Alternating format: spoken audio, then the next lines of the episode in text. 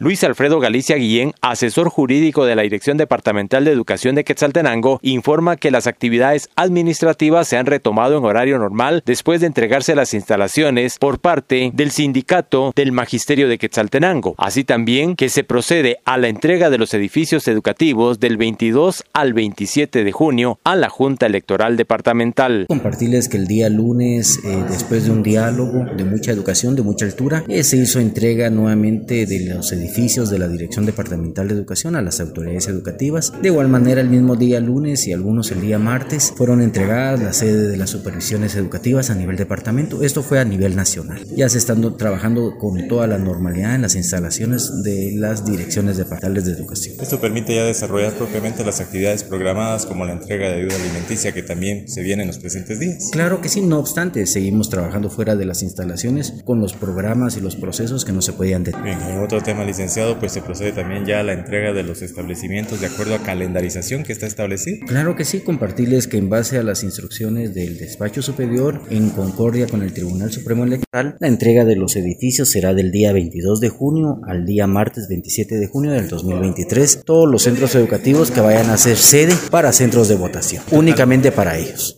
Ellos, ¿qué compromisos son los que se establecen con el tribunal para poder entregar estos establecimientos? Bueno, eh, dentro de los compromisos es que van a contar con los servicios mínimos en cada centro educativo.